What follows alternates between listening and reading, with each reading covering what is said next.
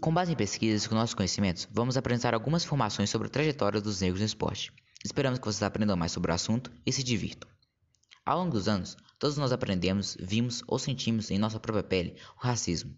Com base nisso, podemos imaginar como foi difícil para os negros conquistar o espaço que eles têm hoje.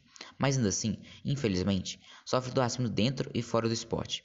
Por isso, nesse podcast, te mostraremos que, sem eles, o esporte não seria nada e que eles batalham muito até hoje para conquistar seu espaço. Por isso devemos sempre respeitar a todos.